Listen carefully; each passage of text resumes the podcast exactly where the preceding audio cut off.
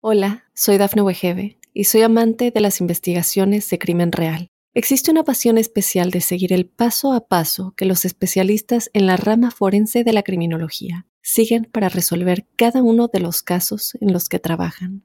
Si tú, como yo, eres una de las personas que encuentran fascinante escuchar este tipo de investigaciones, te invito a escuchar el podcast Trazos Criminales con la experta en perfilación criminal, Laura Quiñones Orquiza en tu plataforma de audio favorita. Mundo Now, noticias en 5 minutos. Inmigración, dinero, política, entretenimiento y todo lo que necesitas para amanecer bien informado. Comenzamos. Hola, ¿qué tal amigos? Bienvenidos a Mundo Now. Les saluda Alfredo Suárez junto a Camila Das y Daniela Tejeda. De inmediato comenzamos con las informaciones. Muchas familias de inmigrantes que han llegado en las últimas semanas a Estados Unidos serán transferidas al Servicio de Inmigración y Control de Aduanas ICE para aliviar el hacinamiento en las estaciones de la patrulla fronteriza. Hasta este sábado las instalaciones tenían un 585% de migrantes por encima de su capacidad, dijeron funcionarios del Departamento de Seguridad Nacional. Dichos funcionarios destacan que en una acción sin precedentes, el ICE, una agencia que generalmente está encargada de la detención, aplicación y expulsión de indocumentados, ahora realizará exámenes de salud, ofrecerá vacunas de COVID, informará a los inmigrantes sus derechos legales y los conectará con organizaciones no gubernamentales que puedan ayudarlos.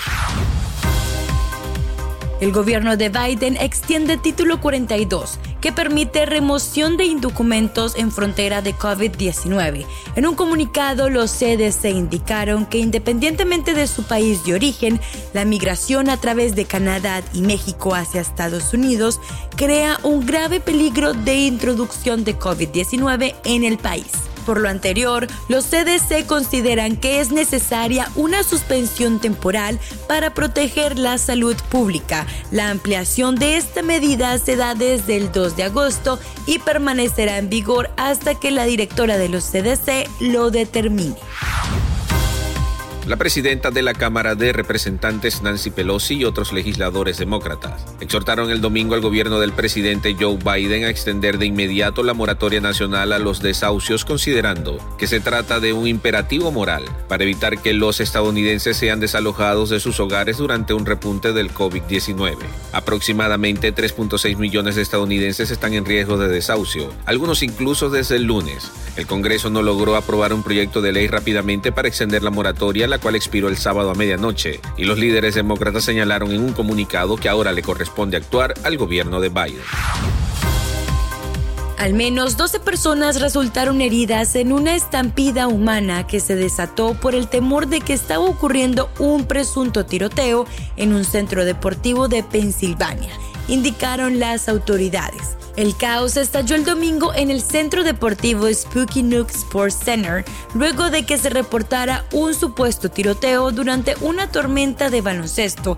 Sin embargo, los funcionarios consideraron más tarde que no había evidencia de los disparos. Todos los heridos que se han reportado hasta ahora son personas que fueron pisoteadas durante la estampida humana en el centro deportivo, indicaron las autoridades.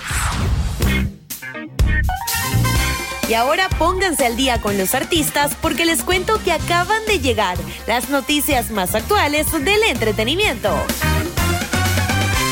Les cuento que luego de haber sido comparada con la chilindrina en los premios Juventud por el vestido que decidió utilizar en la gala, Ángel Aguilar reaparece en redes sociales para cautivar a sus fans presumiendo su cinturita de avispa que ha dejado con la boca abierta a todos sus seguidores. En su último post, la joven compartió una imagen donde se puede apreciar a la talentosa cantante sentada en un sillón con las manos en la cabeza, luciendo así su cintura de manera muy sensual con un top escotado color blanco y un pantalón amarillo, acompañado de un gorro negro que la hace lucir espectacular. Y hablando de cinturitas, les cuento que otra mujer que se ve como una cinturita es la nada más y nada menos que conductora Adamari López, que reaparece más hermosa que nunca. A sus 50 años de edad, Adamari presumió en redes sociales que su curvilíneo cuerpo, entallado en un vestido corto, se veía demasiado hermoso, el cual hacía resaltar su diminuta cintura, la cual a opiniones de usuarios se debe a cirugías, mientras que otros dicen que al arduo ejercicio que la puertorriqueña ha estado realizando desde hace ya varios meses. ¿Será que se puso más guapa después de su separación? ¿Ustedes qué opinan? Deportes.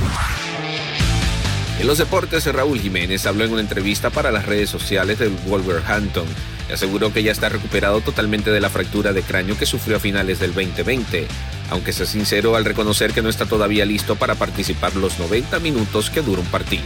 El mexicano ha tenido algunas participaciones en la pretemporada de su equipo, por en particular se está preparando y espera con ahínco su reaparición en el Molineux Stadium.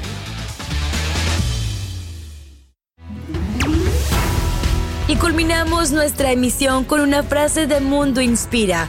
Los dos guerreros más poderosos son la paciencia y el tiempo. Recuerda que puedes ampliar estas y otras noticias al ingresar a www.mundohispánico.com. Les informó Camila Daza, Alfredo Suárez y Daniela Tejeda. Los esperamos mañana. Hola, soy Dafne Wegebe y soy amante de las investigaciones de crimen real. Existe una pasión especial de seguir el paso a paso que los especialistas en la rama forense de la criminología siguen para resolver cada uno de los casos en los que trabajan. Si tú, como yo, eres una de las personas que encuentran fascinante escuchar este tipo de investigaciones, te invito a escuchar el podcast Trazos Criminales con la experta en perfilación criminal, Laura Quiñones Orquiza, en tu plataforma de audio favorita.